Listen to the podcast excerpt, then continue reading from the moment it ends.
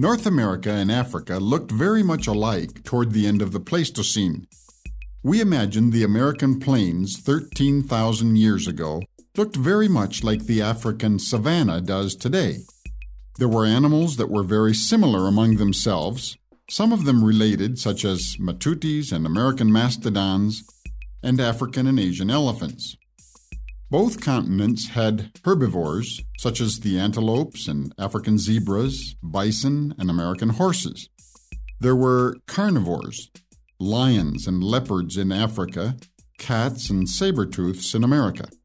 In Africa, the large mammals survived to our day, and in North America, a large part of the megafauna was extinguished. Here you can see a giraffe. Observe its neck. Did you know that the neck of the giraffe in humans has the same number of vertebrae? There are seven.